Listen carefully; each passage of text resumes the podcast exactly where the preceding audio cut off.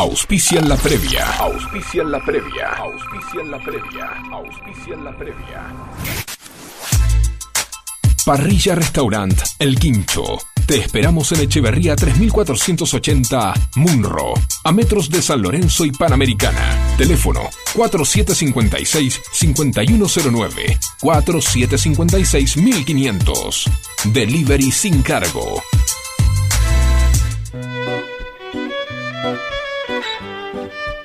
Support Lean, el primer soporte terapéutico independiente para la práctica del violín. No más tensión cervical ni malas posturas. Ahora podrás practicar horas sin cansarte y sin preocuparte por tener problemas en tu columna vertebral. Amigos violinistas, llegó Support Lean sin duda, el mejor aliado para la práctica del violín. Instagram, support-lean. Web, supportlean.com. WhatsApp, 1124 64 2079.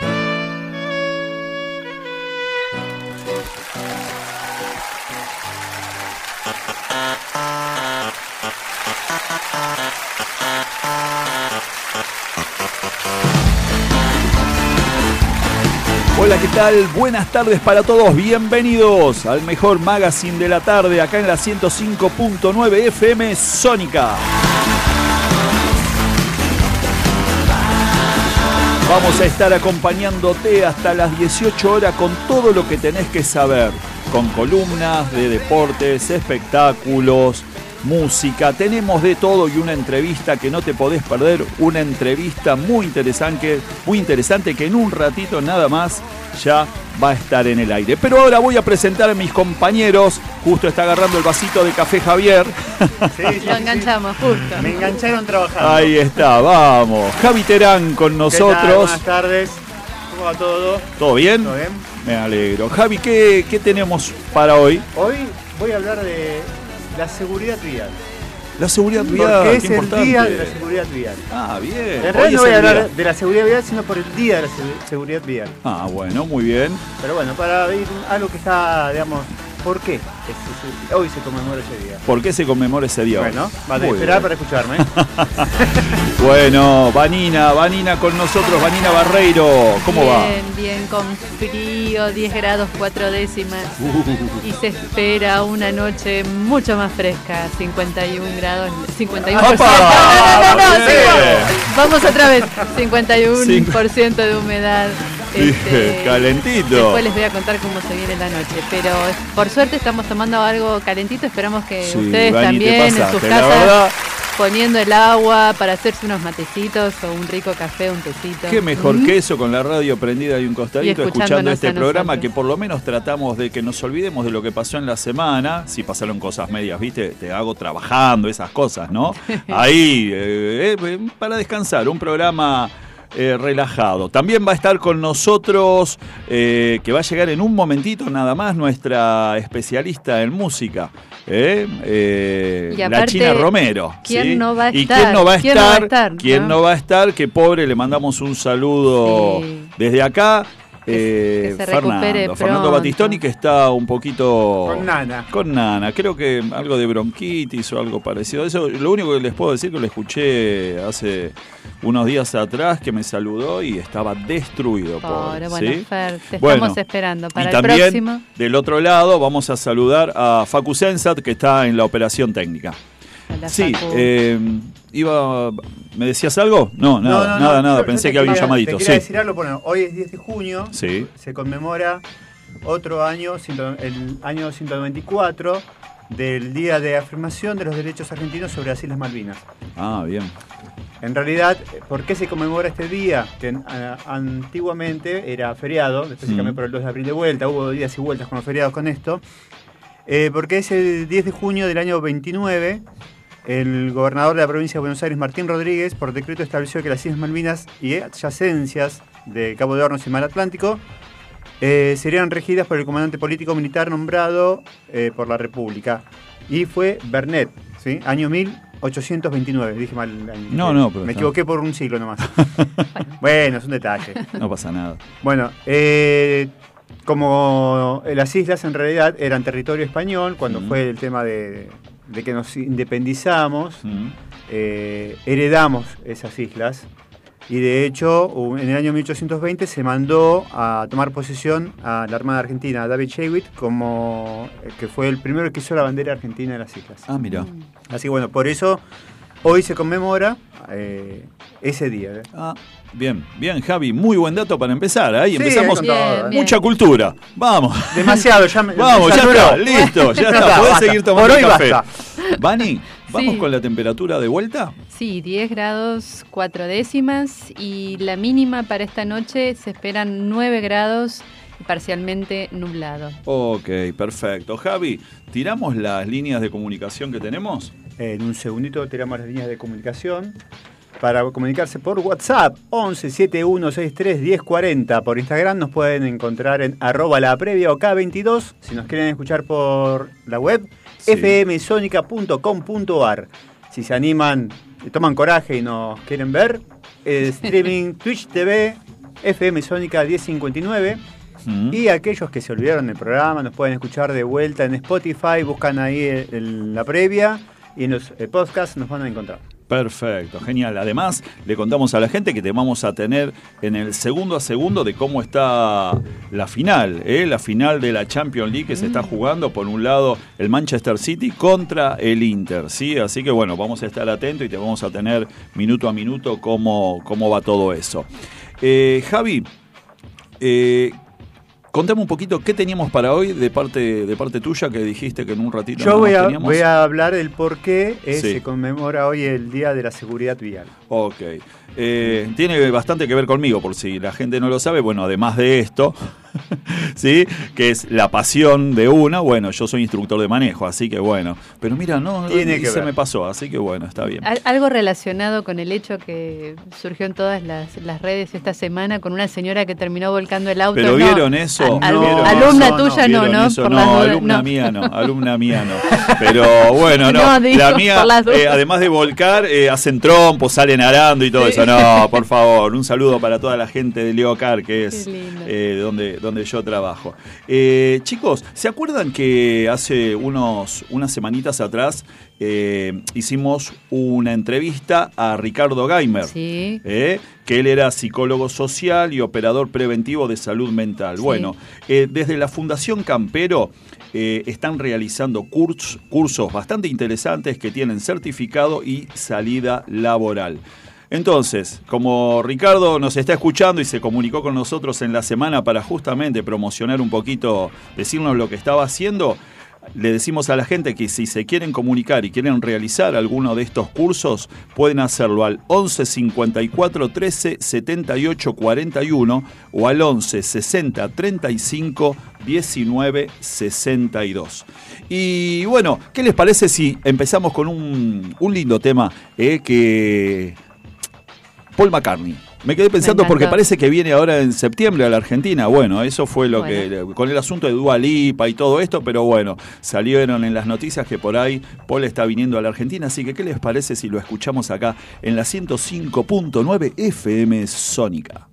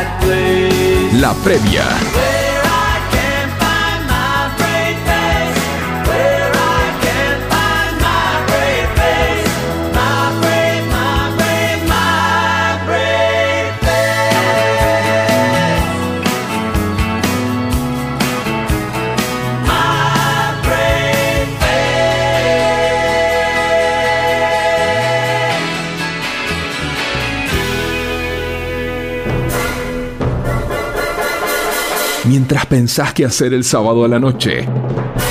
Escucha la previa. La previa. Seguro te ayudamos a decidirte. Escuchábamos a Paul McCartney haciendo My Brave Face. Lo que escuchamos fue una versión remasterizada del año 2017 del álbum Flowers in the Dirt, que se lanzó en el año 1989 por primera vez. Mira. Bueno, eh, llegó el momento de la entrevista, ¿sí? Y te- está comunicada con nosotros Paula Fernández López. Hola Paula, ¿cómo estás?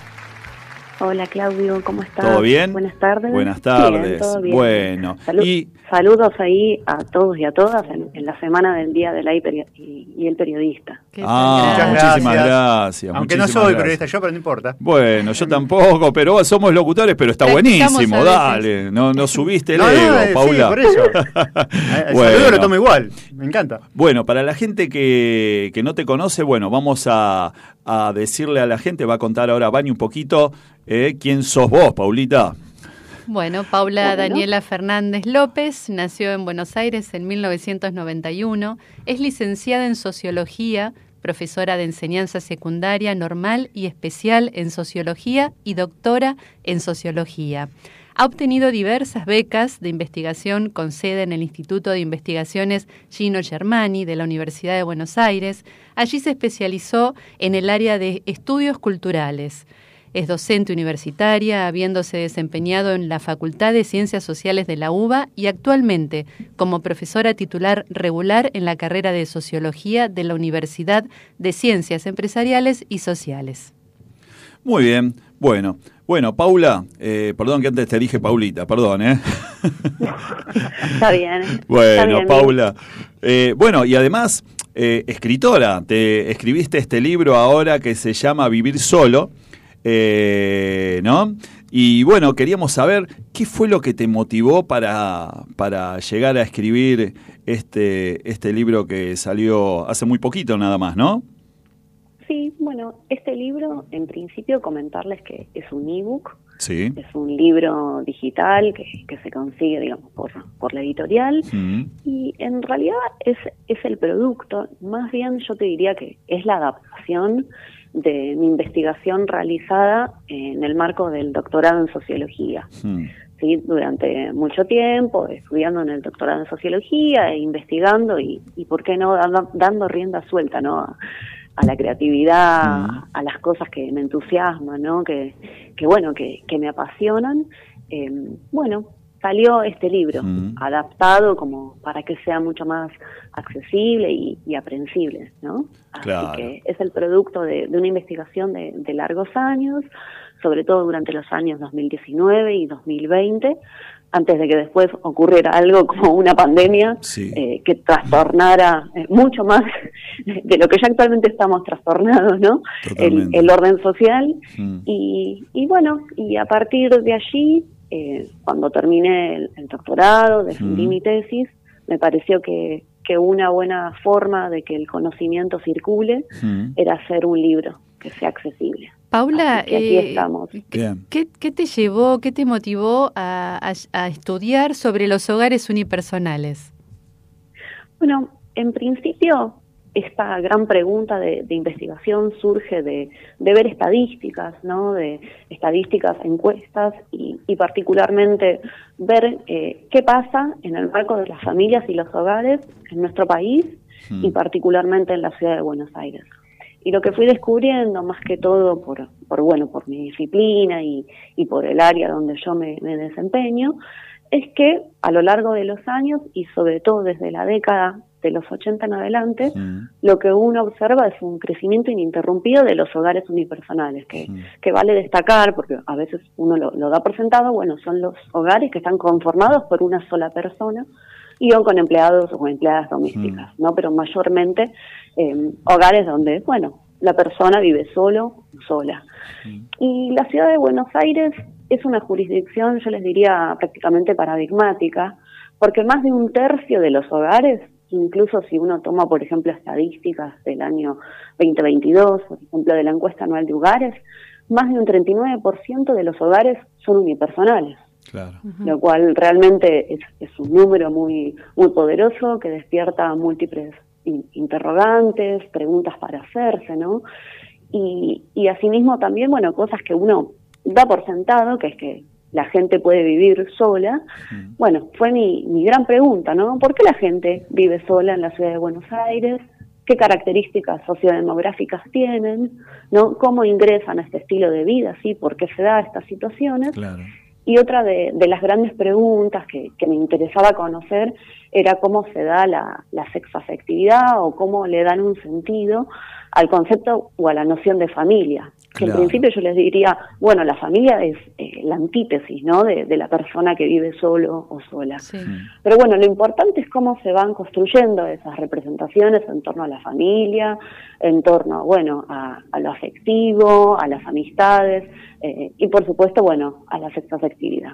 ¿Y, y, una, ¿Y qué encontraste cuando hiciste tu, tu, tu investigación? ¿Por qué la mayoría de las personas, estas que encontraste, digamos, ¿no? que viven solas, ¿cuál es la causa por ahí que, que están solas, que por ahí tienen familia pero están solas? ¿Qué, qué, qué fue lo que vos en- encontraste? ¿Por qué la, la mayoría de las personas eh, sexagenarias, digamos, están, están viviendo solas?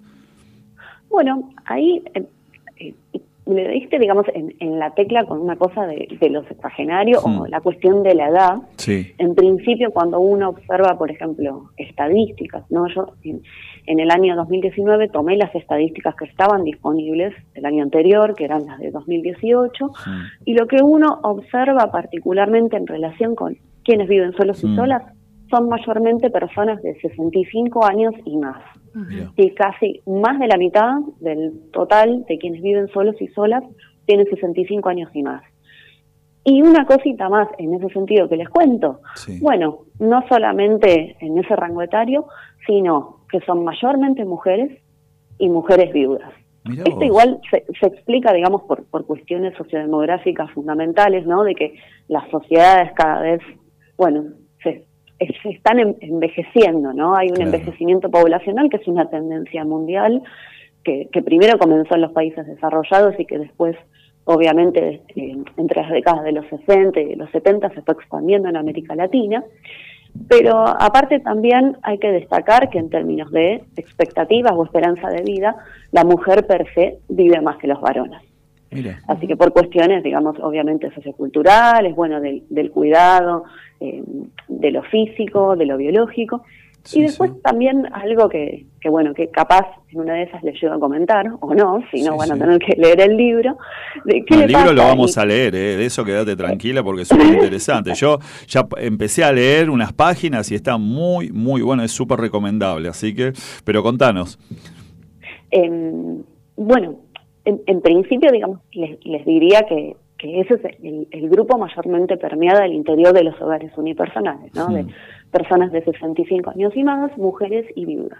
Y luego tenemos un segundo grupo, que es el de los adultos, ¿no? De, de 36 a 64 años, que en contraposición con lo que sucede en el primer grupo más representado, está permeado mayormente por varones, Mm. divorciados o separados.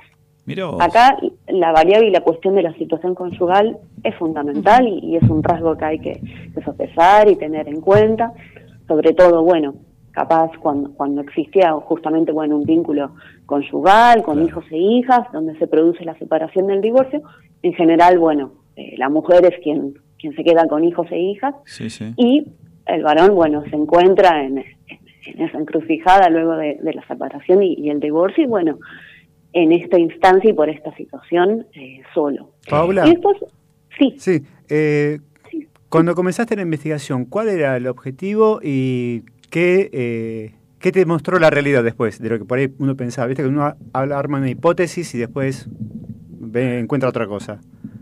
Bueno, en principio a mí lo que me llamó mucho la atención cuando empecé a leer, eh, digamos, en el marco de la disciplina, de la sociología y todo lo que se viene estudiando, sobre todo en el país, en términos de demografía, es que eh, la literatura justamente mostraba estas transformaciones de las familias y los hogares, sobre todo desde la década de los 80 en adelante, con el restablecimiento de la sociedad democrática, donde hubo una ampliación de derechos fundamentales, ¿no? cuestiones que tienen que ver con la sanción de la ley del divorcio vincular, eh, los movimientos feministas, eh, pero la realidad es que si bien mostraban estas transformaciones de los hogares y las familias, el tema de los hogares unipersonales era un tema que no estaba fuertemente trabajado. ¿sí? Había algo que en, en el mundo de la investigación le llamamos vacancia disciplinar, que es cuando justamente la literatura, la bibliografía existente no da respuestas de, de esos interrogantes. Con lo cual me pareció, ya te digo, en principio un tema sumamente fascinante para trabajar y que tenía mucho que, que ver con estas grandes transformaciones ¿no? de las sociedades que, que le comentaba a Claudia hace un ratito, ¿no? del envejecimiento poblacional y después también qué está pasando en términos de las relaciones de género, cómo justamente se va transformando lo que antes o, o cotidianamente le llamamos la familia tipo, que eh, a- me adelanto un poco como Sí, sí. a las conclusiones finales de, de mi libro. No es que la familia tipo, la familia tradicional desaparece, pero sí lo que tenemos que considerar es que la familia se vuelve cada vez más una institución más flexible, más elástica y más sujeta, si se quiere, a las demandas sociales. Sí, digamos, termina siendo un marco general donde en realidad ese marco general se adapta a las trayectorias y a las biografías individuales. Algo que en, en la sociología también se le llama proceso de individualización, que, que acá, bueno, no, no se pretende de hablar, eh, no se pretende hablar en términos de individualista, hedonista como algo negativo, ¿no? Algo que, que muchas veces uno escucha de, bueno, eh, es esto, no sé, o la familia se destruye porque es individualista, es personalista. No, eh, el, el libro y, y en realidad la investigación aspira a ser algo justamente, em, lejos de, de cualquier prejuicio, dar cuenta de estos, no sé si tan nuevos, pero sí estilos de vida, ¿no? Claro, que que van se cambiando, están, que sí. se están generando.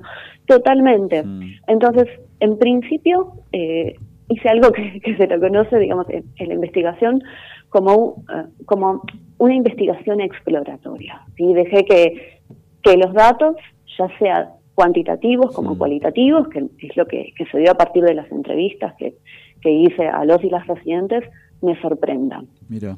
¿no? Tiene algo como muy, eh, si se quiere, muy creativo, Sí, sí. muy artesanal, de, de armar, si se quiere, categorías para dar cuenta de, de esos mundos, ¿no? Bien. Entonces, eh, en principio no hubo ninguna hipótesis rectora de mi investigación. Y, lo sigo sosteniendo, porque Claro. me parece que, que es un tema que da para, para seguir Para- investigando. Es un y- tema para, para seguir hablando acá, ¿eh? Tenemos, te vamos a seguir llamando porque tenemos para rato, ¿eh? Muy interesante. Súper interesante. Estamos en presencia de, estuvimos en, en una clase de Paula en, en la Facu, ¿no? Sí, como un teórico. Paula, y decime una cosa, ¿dónde podemos conseguir el libro? ¿O cómo, o de qué manera conseguimos tu libro? Bien, mi libro, como les comentaba al inicio, es Hmm. un libro digital, ebook, Sí. eh, porque, porque aspira justamente a que circule. Lamentablemente estamos en, en un momento donde lo que es eh, papel Claro. es muy poco accesible eh, para todos y todas, así que el libro se puede conseguir por la tienda virtual de la editorial en. Argentina, editorialimaginante.com. Editorialimaginante.com. Buenísimo. editorialimaginante.com, Sí. allí se selecciona el libro bueno, y, y se los envían en formato PDF para, para poder leer y compartir. Bueno, genial. Bueno, Paula, muchísimas gracias por esta charla, fue súper interesante y bueno, te vamos a estar molestando nuevamente ¿eh? Eh, algún No. otro sábado para que nos sigas contando y por supuesto, ¿tenés pensado algún otro libro? ¿Estás eh, ahí en tu cabeza, estás girando alguna otra idea? Bueno, eh, Danos el anticipo, dale. Dale, dale, primicia, ¿no? Sí, sí, Titu- sí. Titular, un zócalo.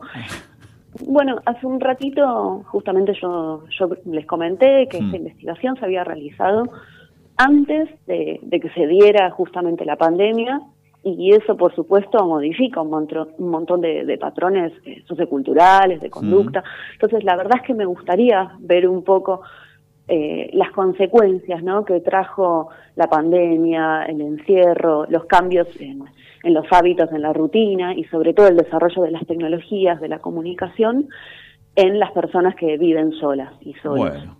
Así que me parece que, que se viene la parte 2 en ese sentido. ¿no? Perfecto.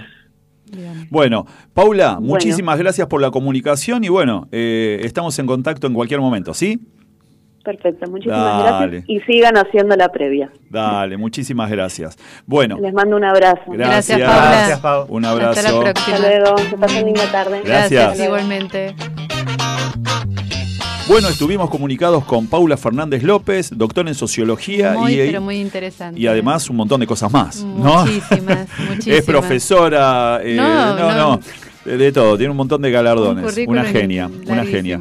Bueno. Y muy joven, o Sí, sea, linda alca- entrevista, ¿eh? alcanzó todos Sí. estos títulos muy, muy joven. Sí, sí, sí, sí, sí, sí. Bueno, eh, Vanina, Les ¿vamos con tu columna? Bueno, hoy mi, mi columna o mi bloque de espectáculos, eh, si bien es triste, pero no, no, no quería dejar pasar eh, la pérdida que sucedió el sábado 3 de junio, eh, ya que murió el cineasta Mario Sábato a los 78 años y mm, Mario Sábato dirigió 15 películas durante su carrera, entre las que se destaca, por ejemplo, El poder de las tinieblas, Mm. basadas en Informes sobre ciegos, un fragmento de la novela sobre héroes y tumbas que escribió su padre, Ernesto Sábato. Mm.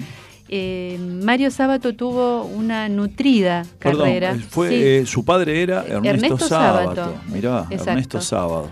Y Sábato, sí. bueno, digamos, por eso mismo menciono dentro de esta columna de espectáculos eh, lo importante y lo que realmente yo no conocía eh, fue, eh, estuvo muy abocado a la parte de dirección de cine y de guioni como guionista también. Mm. Eh, decía que entonces eh, películas, eh, se refirió a películas de comedia para el público infantil o para toda la familia, varias de las cuales firm- firmó con su nombre con un seudónimo, el cual se hacía llamar Adrián Quiroga. Adrián Quiroga. Así es, como fue el caso de La Fiesta de Todos, sobre el Mundial de Fútbol de 1978. También escribió Sentimental, Requiem para un amigo, un film dirigido luego por Sergio Renán en 1981. Otras películas que seguramente cuando las mencione eh, se van a acordar de ellas. Los superagentes biónicos. Los superagentes. Bueno, en 1977 fue filmada esta película, un año después Los Superagentes y el Tesoro Maldito, más tarde, en la década del 80, Superagentes y Titanes. O sea, Tiburón, Delfín y Mojarrita Exacto, escribía exacto. todas esas, La filmó, dirigi- o sea, las dirigió él. claro, Sí. todas dirigidas por él. Y también, Mira, no sabía. eh, fíjate este dato, también eh, la- las- los films que rodaron en el país los integrantes del grupo musical infantil Los Parchís, los Sí. españoles, bueno, de enorme éxito en esa época. Eh, él también dirigió Los Parchís contra el Inventor Invisible en 1981, La magia de los Parchís en 1982 y también Las aventuras de los Parchís. Retomaría en el cine eh, la figura de su padre con el que fue su último film, el documental Ernesto Sábato, mi padre, en el 2008. Recorrió la vida del escritor con música de Bach, testimonios de Raúl Alfonsín, de la actriz China Zorrilla, Mercedes Sosa y también de la periodista Magdalena Ruiz Guinazú. Este retrato fílmico fue armado en base a viejas películas caseras y fotografías familiares. También algunas filmaciones realizadas por Mario Sábato desde 1962 hasta el año 2007. Dijo Mario Sábato, esta es la película que me llevó más tiempo filmar, algo así como 50 años. Mirá. Así que hoy le damos esta, este espacio eh, despidiendo la obra de, de Mario Sábato. Eh, luego de, de filmar y ya más, eh, más cerca de nuestras fechas, se volcó a otras actividades. Eh, en las cuales se encontraba en la restauración y el mantenimiento de la vivienda familiar en la localidad de Santos Lugares del partido de 3 de febrero, en donde más tarde la casa en donde vivió la familia Sábato se convirtió en un museo que actualmente es atendido por los hijos de Mario Sábato, Guido y Luciana este recorrido, breve recorrido, y seguramente no hemos mencionado eh, un- Sí, muchísimas cosas de, Mario Sábato, pero bueno, Mira. nuestro adiós a, a un importante director y guionista de- Perfecto. del espectáculo. Bueno, eh, muy lindo recuerdo el que el que trajiste, Bani, ¿eh? La verdad, bueno. Gracias. Y además, bueno, recordar a Mario Sábato y, bueno, su, su padre, eh, bueno, ¿qué, qué poder decir de él, ¿no? Un grande. Un grande, Sí. sí. Bueno, mientras vos estabas hablando de Mario Sábato, entró acá al estudio con nosotros. Vamos a darle un aplauso, ¿eh? Acá. bienvenida. Bienvenida. Está con nosotros More, Morena, la China. Te podemos decir la China, ¿no? Porque, bueno, la China Romero, que es nuestra especialista en música. Música. ¿eh? Y hoy, ¿de qué nos vas a hablar? Pará, perdón, perdona, perdona que teníamos en- acá. lejos. Vení, acércate un poquito más. Ahí está. ¿De qué vamos a hablar? Hoy les vengo a hablar de una banda muy emblemática de los años 80, acá en. Argentina, la banda Suéter. Ah, bien, bien, bien. More, así que nos va a hablar en un ratito nada más de suéter. ¿Se acuerdan ustedes de suéter? Sí. no? Ah, no se me vengan a hacer lo- los chiquitos No. ahora, ¿eh? No Es podemos escapar. claro. Bueno, muy bien. En un ratito nada más ya está More con nosotros.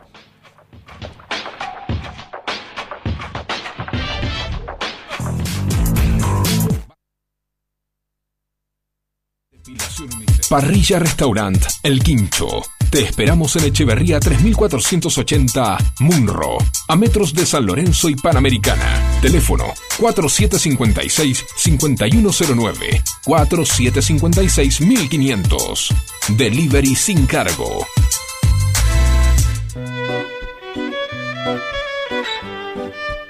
Support Lean, el primer soporte terapéutico independiente para la práctica del violín. No más tensión cervical ni malas posturas. Ahora podrás practicar horas sin cansarte y sin preocuparte por tener problemas en tu columna vertebral. Amigos violinistas, llegó Support Lean. Sin duda, el mejor aliado para la práctica del violín. Instagram, support-lean. Web, supportlean.com. WhatsApp, 1124 64 20 79. La mejor compañía y toda la info que necesitas para disfrutar tu fin de encontrarla acá en La Previa. Sábados, 17 horas en FM Sónica.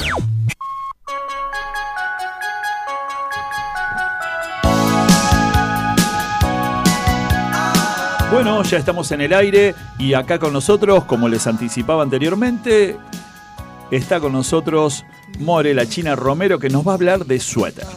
Bueno, buenas tardes. ¿Qué tal? Buenas tardes, Ah, More. Con el frío llegué. Sí, pero bueno, está muy bien. Te trajo bueno. el frío, ¿estuviste que esperar mucho afuera? No. Era Javier, ¿eh? era Javier que no te quería ir a Ah, abrir sí. la puerta. ¿eh? Echémosle la culpa a él, Bani. Yo estaba haciendo ¿Eh? señas desde afuera, pero Sí, nadie no, me veía. no, no. bueno, contanos Bueno. un poco.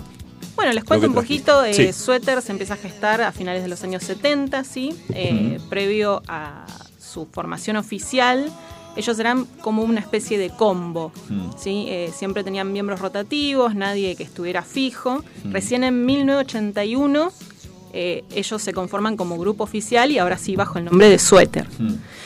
Eh, los miembros fundadores de Suéter son Miguel Zabaleta, Jorge Minizale en guitarra, perdón, Miguel Zabaleta, Sí. voz y teclados, Claro. eh, Juan del Barrio en teclados, Gustavo Donés en bajo y Daniel Colombres en batería. Qué personaje Zabaleta, ¿no? Tremendo. Encima vos sabés que yo nunca lo... Obviamente, nunca lo había visto en vivo, Sí. recién hace, en marzo lo vi, en Café Berlín. Mm. Y la verdad que es un tipo súper carismático. Mira, Eh, sí, es muy sí. personaje, Sí, obviamente. parece, sí, sí, sí. y sí. sale con cada cosa ¿Y que... es macanudo? ¿Lo No podés- pude, no Ah, tuve la, no me animé. Ah. No me animé. Sabes que lo vi dos veces y Porque todavía no viste me que vos animé. ves un personaje y decís, che, este será macanudo, me da No, la pero- bola, me saluda, ¿viste? Da la sensación que sí. Que sí. Bueno, sí, sí, bien. sí. Bueno, eh, Sí. como decía cuando arranqué, Suéter es una de las bandas más emblemáticas de los años 80, ¿sí? porque llegan con una influencia eh, de música New Wave, que para acá nada que ver todavía. Eh, y en ese momento, toda esta movida de música New Wave, con influencias como Devo, A Flock of Seagulls, Duran Duran, eh, trae justamente un sonido fresco, único. eh, y Sweater es muy. lo caracterizaba mucho el tema de las letras humorísticas. Eh, en ese momento, a este tipo de música se le llamaba lo que era música divertida. ¿sí? Porque recordemos que en ese momento, para esta época, la Argentina estaba pasando un momento Es muy verdad, duro sí, por la sí. dictadura, entonces la gente necesitaba un poquito de alegría, un poquito de energía, Mm. y toda esta música divertida, ¿no? Venía también de la mano de Viuda e Hijas de Rock and Roll, eh, los Twist, Virus, Los Abuelos de la Nada. Qué lindo, qué lindo. Sí, Qué Soda. Stereo. Qué no Soda épocas. Stereo. Éramos más jóvenes. Aparte. sí. Bueno, el nombre de suéter se le ocurre a Zabaleta. ¿Sí? Ah. En palabras de Jorge Minizale, él cuenta que un día se pasaron todo un día entero viendo qué nombre ponerle a la banda y no se les ocurría absolutamente nada y a último momento nuestro personaje principal Zabaleta se le ocurre de repente, bueno, y si le ponemos suéter de la nada, todos estuvieron de acuerdo, y él explica años después en una entrevista que le puso suéter porque él buscaba un nombre que fuera canchero, inglés, pero que no dejara de ser argentino. Mira, Entonces eh, se le ocurrió suéter porque dice que es algo justamente inglés, pero también muy propio de los argentinos porque lo usamos todos los días. claro, olvídate. Bueno, bien. Entonces en Mira qué 1982 ellos lanzan su primer disco, Mm. sí, homónimo, que en realidad se iba a llamar eh, La Reserva Moral de Occidente, que era como una especie de burla a los militares, digamos. Pero bueno, para preservar la imagen de la banda y demás, le decidieron ponerle suéter. Eh, en ese momento tenían. El, el disco cuenta con 10 temas, entre los cuales se encuentran su única diferencia, como un barco lleno de lauchas, sin porteros, métodos y mi favorito personal, ¿Cuál es? ¿Cuál es? El Pecarí. ¿El Ah, Pecarí? que es Ah, un sí. tema increíble. Tremendo. Bueno, bien. Bueno, sin embargo, eh, este disco Mm, no tiene mucha repercusión, sí. pero para suerte de ellos, a fin del año 82, Charlie García los convoca para la presentación de Yendo de la cama al living en Ferro, Ah, ¿sí? junto a los abuelos de la nada, ellos estaban como teloneros. La cuestión es que cuando ellos se presentan, mm. eh, la gente no los recibe muy bien. Ah, mira. O de sea, hecho, les gritaban No un montón de esa, cosas, ¿eh? les hacían, los abuchaban, les silbaban y les empezaron a tirar cosas incluso. Mm. Cuando les decían que se vayan, en cierto Sí. momento Zabaleta les dice, bueno, flaco, si querés que me vaya, andate vos. No. Y ahí se pudrió todo No. completamente. Entonces, bueno, se tuvieron que retirar Sí. del escenario, todo bueno. muy mal para ellos. En 1983 llegan al Estadio de Obras Sanitarias, ¿sí? ya con un cambio en la banda, con Claudio El Patolosa en batería y ya sin Juan del Barrio. Y ahora sí consiguen la consagración y el reconocimiento del público argentino, que creo que se merecían bastante. Luego de este evento, en Tucumán se lleva adelante el Festival Cerro Rock 83, que era pensado como algo inclusivo.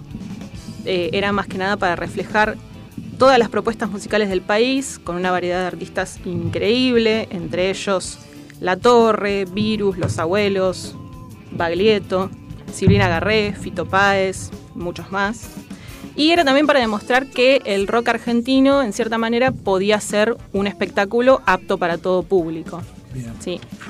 Bien, bueno, Escuchame, More.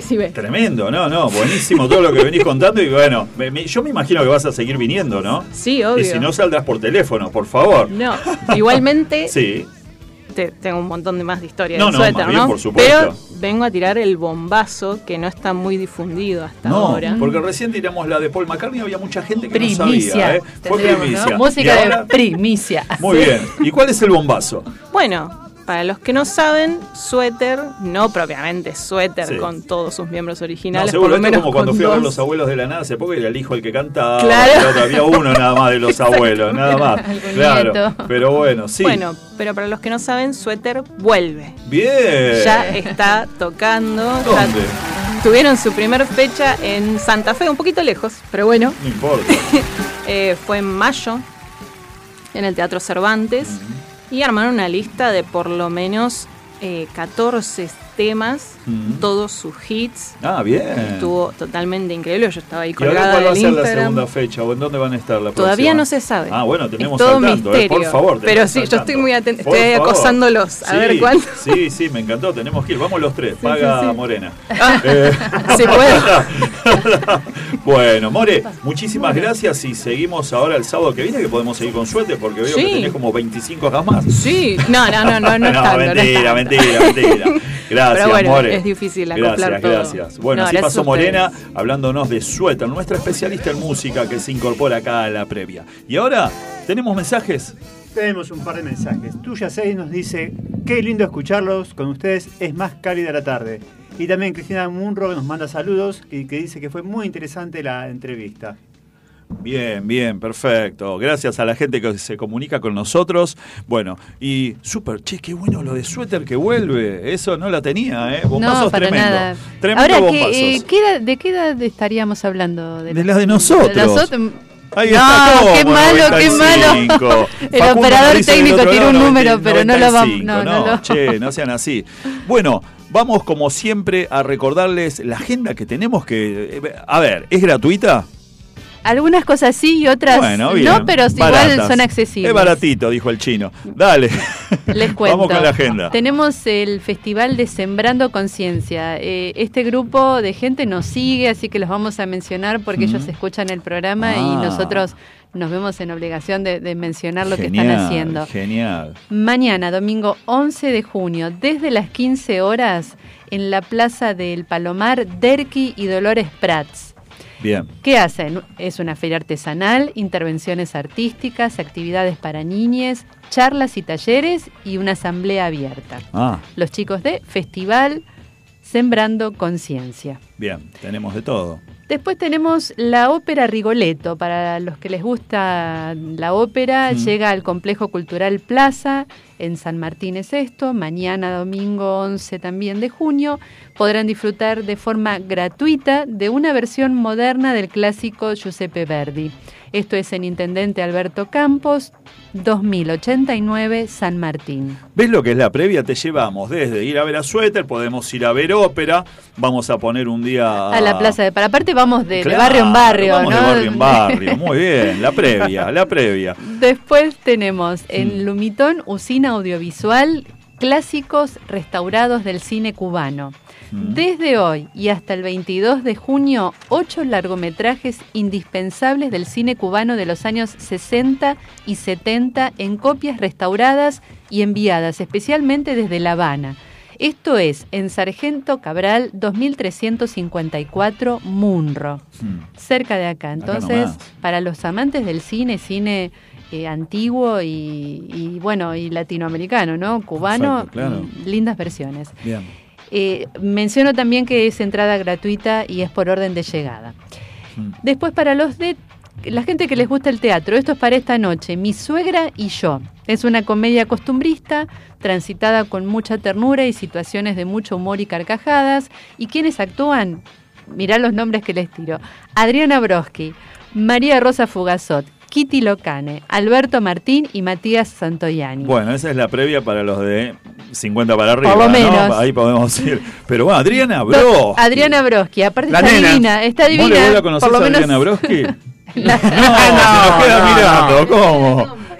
claro, muy bien. ¿En donde? Sí. En el Teatro Municipal Pepe Soriano, hoy a las 21 horas, en, en la calle Ituzaingó, 2950, Benavides. Bien, perfecto. Todo cerca, ¿sí? Todo cerca. Javi, ¿cómo está el partido? En la Champions League, eh, el Manchester City eh, va ganando 1 a 0, ¿sí? Ah, mira. Eh, Rodrigo Hernández Cascante a los 68 minutos hizo, convirtió el único gol del encuentro. Van en el minuto 87 del partido. Uy, ya falta termina, poco. ya termina. Bueno, bien. Y ya que falta poco, porque también nos falta poco a nosotros, ¿qué te parece si vamos con tu columna? ¿Cómo no? ¿Cómo no? Ya que estoy acá de paso. que, está- que no le querías abrir la puerta morena, pobre. Yo no entendía, yo no entiendo la seña. Eh, dígalo con mímica, conmigo No, no, no funciona. no, más. no. Bueno. Bueno. hoy es 10 de junio, Mm. se celebra el Día Nacional de la Seguridad Vial. Hmm. Pero ¿por qué se celebra esto? Porque en el año 45, el ministro de Obras Públicas del presidente Farrell, Juan Pistarini, el, el del aeropuerto, Sí. firmó el decreto que establecía que a partir de ese día todos los autos del país debían modificar su sentido de marcha. O sea, no siempre en Argentina los autos circularon por la derecha. Al principio, todos los vehículos circulaban por la izquierda. Como en Inglaterra. Como en Inglaterra. Claro. ¿sí? Bueno, se determinó que la primera semana se manejaría a menor velocidad y la campaña se inició de inmediato y se imprimieron calcomanías que debían pegarse en los vidrios de los autos con flechas que indicaban por dónde deberían ser ah, pasados los, los mismos, ¿no? Por la izquierda. Bien. Eh, los folletos daban consejos para resolver situaciones de incertidumbre con frases como piense que si usted es una persona serena, el otro conductor puede ser un novicio de temperamento nervioso y perder el control en el momento de peligro. Eso decían la... Sí, eso decían los, los folletos. los folletos. Sí, sí, Bueno. sí. Y otro decía, si se encuentra de frente con otro coche que no tiene en cuenta el cambio de mano, usted debe detener su vehículo y hacer al otro conductor las indicaciones necesarias. Bien. Y dicen que de ahí nació nuestra costumbre de hacer señas desde los autos, ¿viste? En- Sí, se hace- sacar la mano. y eh, sí, sí, sí, se hacen, se hacen pequeñas señas. Bueno, para esta campaña la- salieron brigadas del Touring Club Argentino y del Automóvil Club Ar- Mm. también argentino, con escaleras y martillos para estampar carteles viales. Se dieron vuelta 280 señales, todo esto en la ciudad de Buenos Aires, Sí, ¿no? sí. Y se adhirieron, eh, y se adhirieron en las esquinas 6.500 flechas indicadoras de sentido de circulación. Wow. Mirá. Fue todo un, todo un tema, Todo ¿sí? un tema, ¿no? Por Una movida que hasta las publicidades fueron influidas por este tema. Mm. Eh, por ejemplo, había una que decía, hoy cambie de mano y siga tomando vermut sin sano. Eh, bueno. La joyería Scasani decía, mostraba un reloj pulsera con correa de cuero que la pasaba de la mano izquierda hacia la derecha y él Ujú. también decía, hoy cambio de mano, verifique la velocidad de su coche con cronógrafos de casa Scasani. Mirá. Eh, todo, sí. Otra decía, tome su derecha y tome genial. eh, esa es buenísima. Y pero el último que, tengo es, Mm. desde el alba del 10 de junio, todo el país cambiará de mano. La única mano que se conserva es la mano de pintura salva. Mirá. Hasta ahí Qué lo bueno. vendieron. Pero, ¿por qué antes se circulaba por la izquierda, no? Claro. Bueno, fácil. Era una costumbre que, entre comillas, se heredó Mm. Sí. de los ingleses, Me imagino. sí, ya que toda la red ferroviaria circulaba por la izquierda, Claro. excepto una, que era la que iba de ¿Cuál Casa era? Amarilla al puerto de Ensenada, Mm. porque esa fue construida por el ingeniero William Wellbright, que era de Estados Unidos. Y todos los eh, carruajes de esa Mm. época se guían el sentido de circulación por la izquierda como los trenes. Hasta el año 72, donde en, la en Buenos Aires una ordenanza municipal decretó que los carruajes deberán siempre marchar por la derecha de la calle. Igual Por la derecha. Por la derecha. Los Igual carruajes. no le hicieron caso. Era lo que te iba a decir, ¿no? No le hicieron caso, así que en el año oche- 1889, Mm. Francisco Sever, el intendente, reguló que el tránsito debía desarrollarse por mano izquierda. ¿Y por qué el cambio de sentido de circulación? Si todo el mundo ya iba por la izquierda, Sí, ¿por, ¿por qué, qué se les ocurrió? Básicamente por otra herencia, en este caso de Estados Unidos. También entre comillas la herencia. ¿eh? Eh, en Estados Unidos, eh, desde que se conformó como país, circulaban por la derecha y tenía in- eh, intereses la industria automotriz norteamericana en el mercado argentino. Por supuesto. Entonces dijeron, muchachos, mm, para nosotros no vamos a asumir el costo de cambiar los volantes, así que más fácil que ustedes se cambien. Ford Claro, se impuso. Así que está. dijeron, bueno, listo, los que estaban acá se acomodaron a fabricar autos del otro lado y así fue que fuimos invadidos por la producción de autos norteamericanos. Y se acordó que los trenes subterráneos no cambiaron de mano, Claro. Dicen para no generar confusiones, aunque en realidad era porque Estados Unidos no exportaba trenes. Claro, Yo ya creo está. que sí. Entonces listo. Bueno, también es verdad que para esa altura, de los 22 países de, de América, solamente dos Hmm. circulan por la izquierda, que eran Argentina y Uruguay. Ah, mira. Todo el Nada resto más. iban por la derecha. Sí. ¿sí? Y este cambio se iba a producir en realidad el 5 de octubre del año 45, Mm. pero hubo algo que lo adelantó. Porque el 12 de octubre se te- tenía previsto in- inaugurar el puente internacional Uruguayana Paso de los Libres. Mirá. Pero como en Brasil la circulación era por la derecha, ¿qué pasaba? Para esa semana, o sea, en siete días no Claro. podías cambiar Claro, todo no, el sentido. Te totalmente. dijeron, bueno, hay que hacer con un poco más de tiempo para que todos circulen por la derecha. Y así fue como para el 10 de junio todo el mundo cambió de mano. Y en Argentina solamente hay dos lugares donde todavía se circula por la izquierda, los automotores, ¿no? ¿Hay dos lugares Dos todavía? lugares. Sí, Ah, dos eso no lo lugares. sabía. No, yo Uno. ¿No? Sí, uno las Islas Malvinas Ah, y el otro el perímetro interno de la mina debajo de la lumbrera. ¿Dónde, ¿dónde es eso? es? Bueno, que ¿Dónde San queda, Juan, la Javier? mina Lumbrera. Bien, claro. Son los únicos lugares donde Abajo eh, todavía claro. no, no rige el sentido de Se la sigue derecha. circulando por la Por la izquierda. izquierda. Se sigue Ah. circulando por la izquierda. Mira. Sí.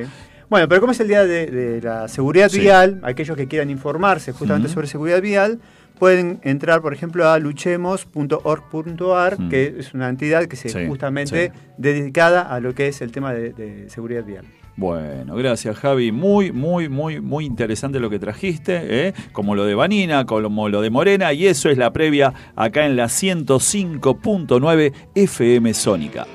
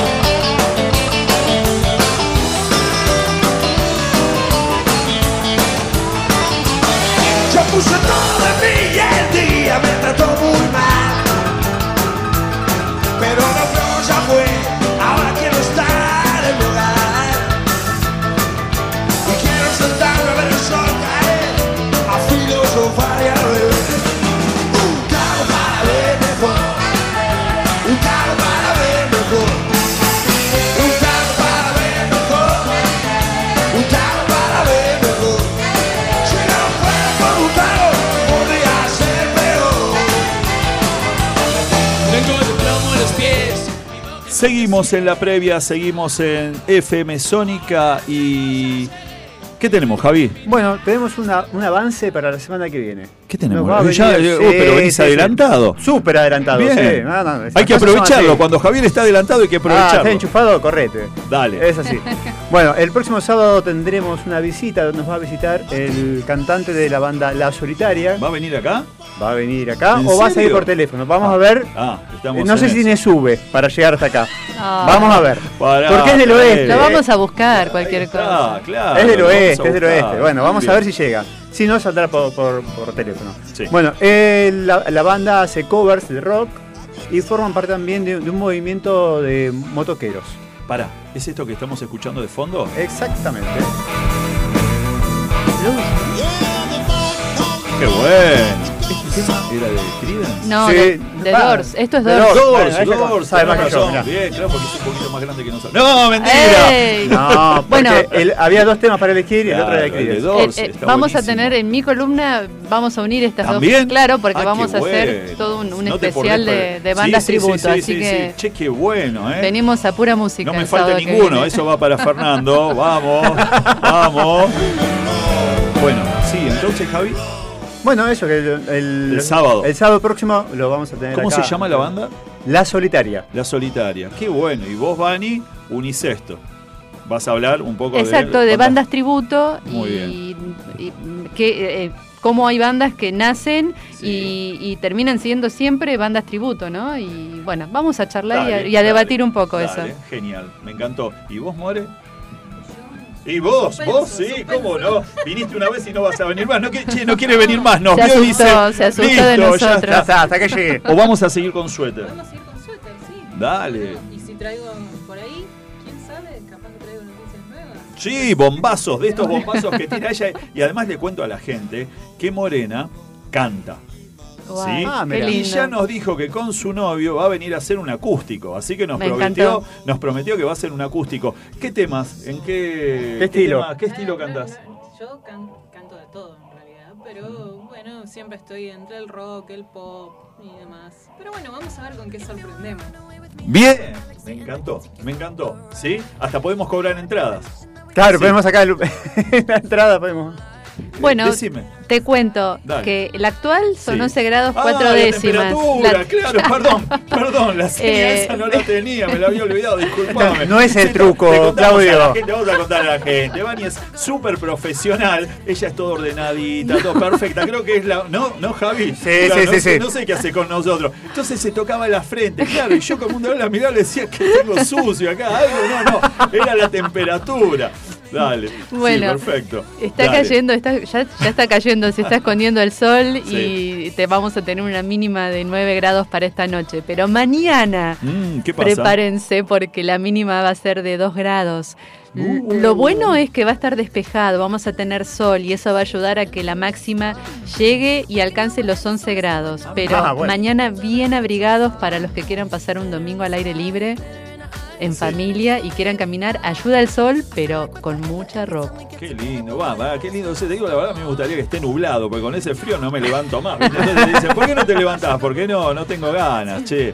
Bueno, eh, vamos a mandarle un saludo a Fernando Batistoni, que se ponga bien, ¿eh? Y lo estamos Sí, esperando el sábado. Te que esperamos viene, el ¿eh? sábado próximo. Bueno, hicimos este programa porque ya nos estamos yendo. Javier Terán, Claudio Piñón, Facundo Censar en la puesta en el aire y operación técnica, Fernando Palermo en humor, que hoy no pudo estar.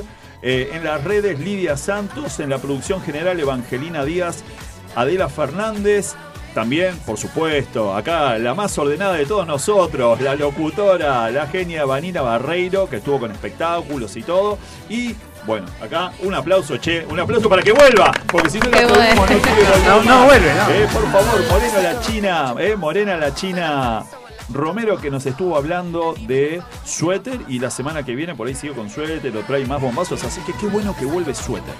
Me encantó. ¿Eh? ¿Le- ¿Les gustó? A vos, Javi, sí, sobre sí. todo, que te gusta el fútbol. ¿Cómo va? ¿Cómo va? ¿Se Terminó sabe? el partido. Terminó que 1 a salió 0. campeón. Y ganó El 1 a 0 el Manchester, sí. Bueno, bien, bien. Entonces, Sí, sí, sí. bueno, felicitaciones. Gente, hubo cosas que no nos entraron, pero bueno, la semana que viene las seguimos. Gracias por estar del otro lado. Chau. Tu mejor fin de semana está en La Previa.